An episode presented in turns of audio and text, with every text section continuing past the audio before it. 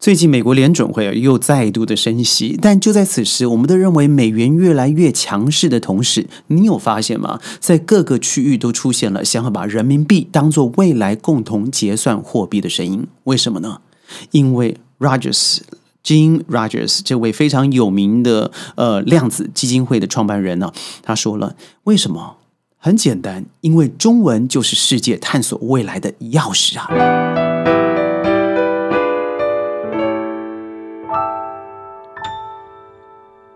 欢迎各位加入今天的宣讲会，我是轩。中文有多难？如果您在任何一个网站上，尤其在英文网站上面，如果您打了 “most difficult language of the world”，你会发现最难的就是 Mandarin，也就是中文。而在整个语言的排名里头，的确，中文呢，它有很大量的。义词内涵，虽然它是一字一音，但是即使是同字同音，它代表的意思也不同。更不要说从字里头，你可以看出本身样物的意思或是它的原型。所以在前十名的语言，第一名是中文，第二名是阿拉伯文。这个这样的语言造成什么样的结果？在前十名包含了亚洲语系的，就有中文了，就有日文了，就有韩文了，就有越南文了。呃，让我们从出生开始啊，就觉得非常荣幸，因为我们一开始就在一个辛苦的语言当中。当然，这也是我们的红利。只是因为在过去的五百年，我们在英语的环境里头真的生存太久了，我们总认为在中文以外，一定要有英文成为第二语言。而最近世界不是靠左了吗？你看看整个巴西的大选啊，鲁拉当选了，而刚刚出炉的丹麦也是靠左。各个方面，我们发现很多人开始思考了。今天德国肖兹踏入我们内地的。领土上面，他怎么想的？就是我们不能够只是想着英文、英国语系、盎格鲁撒克逊人种，或是我们过去以为被统治的那种意识形态的环境。所以，要突破重围的状况之下，我觉得这位呃量子基金会的创办人啊，Jim Rogers 说的非常好，就是我两个孩子从小就学中文。说字正腔圆的普通话写书法，而且还唱周杰伦的《龙卷风》，他是个非常道地的中国通，而且他非常的自豪，自豪的说呢，这两位千金啊，就是他生命中最佳的投资组合了。为什么呢？因为中文就是打开未来的钥匙之门，所以，嗯，对，之门的钥匙应该这么说。但是因为中文的确有它的难度，但是现在你有没有发现，您在学习英文的时候没有难度吗？你本来就不懂啊，你本来就不会啊。我们强迫在自己一个没有环境的环境里头去选择英文，是因为我们知道在全世界沟通必须要走到这条路。而根据英国伦敦大学他所做的调调查，本来是二零五零年将会是中文为全世界拥有最多说话的人口以外，使用量最大、交易量最大的语言。而现在他最近提早了，说到二零四二年，这点就有可能实现。诶，我们想咱们的人。人口红利也没达到这么多的人，为什么呢？因为现在的非洲、现在的南美，甚至更不要说东协国家，很多国家不但把中文当做第二语言，甚至有些是必修语言课程。如果您不出去，您还真不知道。当您看了以后，你会吓一跳。轩有一次踏上了这个我我们 Venezuela。呃，在南美的一个地方，它看起来标准的，就是一个像是说葡萄牙或者说说西班牙语的一个人，一开口就跟我说了个你好，我想你好，哎，那很正常嘛，很多人都说你好。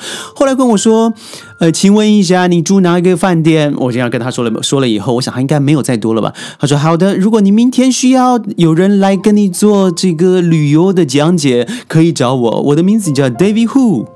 我说 David 还胡啊？你姓胡吗？他说没有，叫 Julio，所以我就取了一个中文名，叫做胡大卫。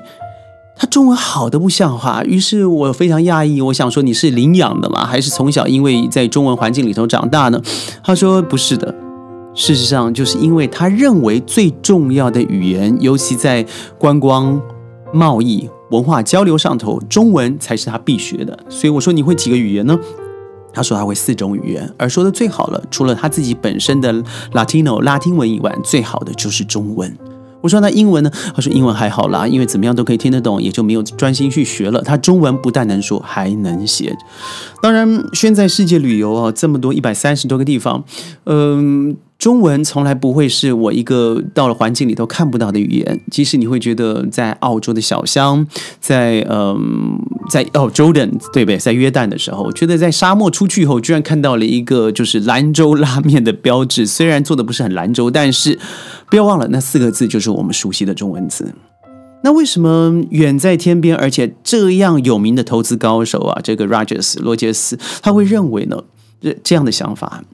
我认为这是因为世界正在惊艳中国，而且发现这个国家在过去的二十三十年开开放了以后啊，简直是突飞猛进，尤其是在过去的这十年里头快速的崛起。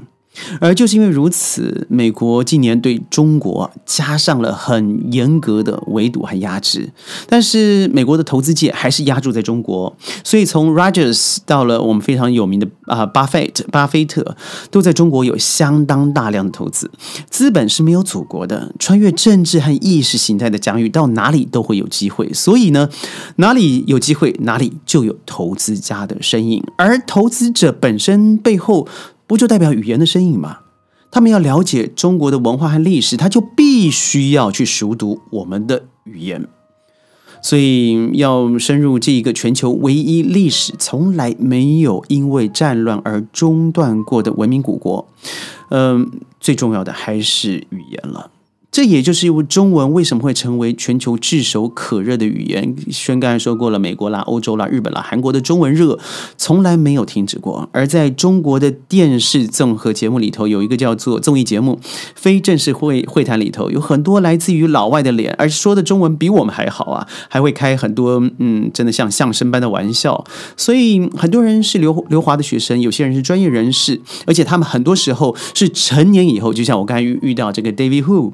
他成年以后学的中文，但是说的非常流利，而且语中带刺，却让你看不到任何脏字。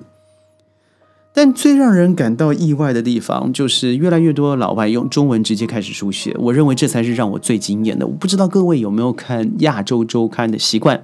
呃，轩非常喜欢，因为我觉得他不不只是有特别的见地，而且他不会因为政治立场的偏颇而做自己特别的报道。所以我很喜欢看到他的世界之窗，看到他的笔锋，看到他的封面笔记等等。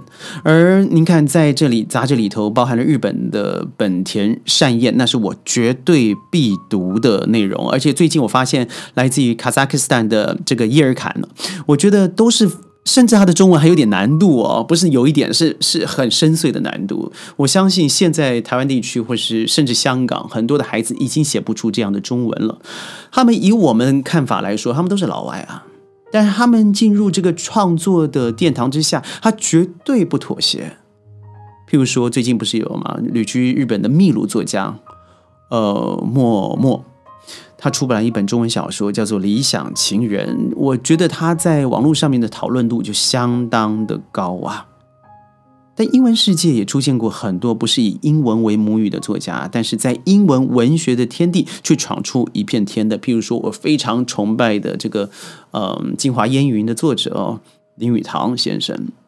熊世一先生等等，近年来我们都知道有哈金啦、裘小龙啦、李祥云等等，他们都是把自己充分的人生经验加上语言上的天赋，做了跨界上面的探索。所以我觉得中文我非常骄傲诶，因为它就是全世界最 tough。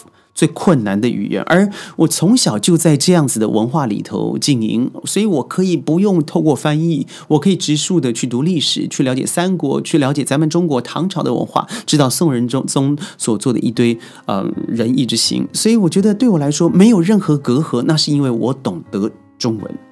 中文的写作，我觉得带来太多让我觉得人生充满丰富色彩，甚至骄傲的。譬如说，我们可以随便提到的李白。实现，而日本、韩国、越南的政治领袖，从伊藤博文到李承晚到胡志明，他都是会写汉诗的。而现在很多老外也开始比较了，他不是只是说中文、用中文朗诵而已，他更多的是开始写了我们用中文书写的新诗，我们可能自己都还做不到呢。而就在去年的时候，宣拜读了这本书啊，是由 Gaston Doran 所写的，呃，贾斯顿多人所写的，呃。Babel Around the World in Twenty Languages，中文翻译是二十种语言，另眼看世界。它里面所说的最困难的语言的确是汉语，也就是我们现在所写的这个华语 Mandarin。呃，有人说普通话，有人说是国语。他说，在这个学习的过程，他一直觉得他是最 tough，他遇到最多的 questions，就是最多的问号。他不了解为什么如此，因为在他的文化里头从来没有这样的组合。但是当他发现，原来这样子可以破解。你了解、了解、了解了一个水字旁以后，原来可以拼凑出这么多的意涵，这么多的意思。但它里面特别强调了，还是繁体字啊，里面的意涵稍微多。简体字删掉了一些东西，比如说“面子”的“面”和“面条”的“面”，两个是完全不一样的。但是在简体字里头，你看得出来只是单个字；但是在繁体字，你就知道它是从麦子而出来的面。所以这本书啊，我觉得二十种语言另眼看世界，呃，Babel Around the World in Twenty Languages，我觉得非常推荐各位可以去读的。我相信听宣讲会的您啊，应该百分之九十九点九多半都是以中文为出发点的听众朋友。但是我不知道您是否有像我这样子感觉到的骄傲风派啊？我觉得宣的语言能力还可以，但是如果您问我的话，我觉得骄傲的绝对不是英文或是日文帮助我的生意或是顾问上面的成长，而是复杂多逻辑，而且让我觉得非常抒情、拥有内涵的中文。让我真的觉得有如意下之风，展翅高飞。我不知道你有什么想法呢？如果你喜欢宣讲会，记得一定要点赞、转发，尤其是强烈推荐，还有一定要留言哦。我是轩宣讲会，我们下次见，拜拜。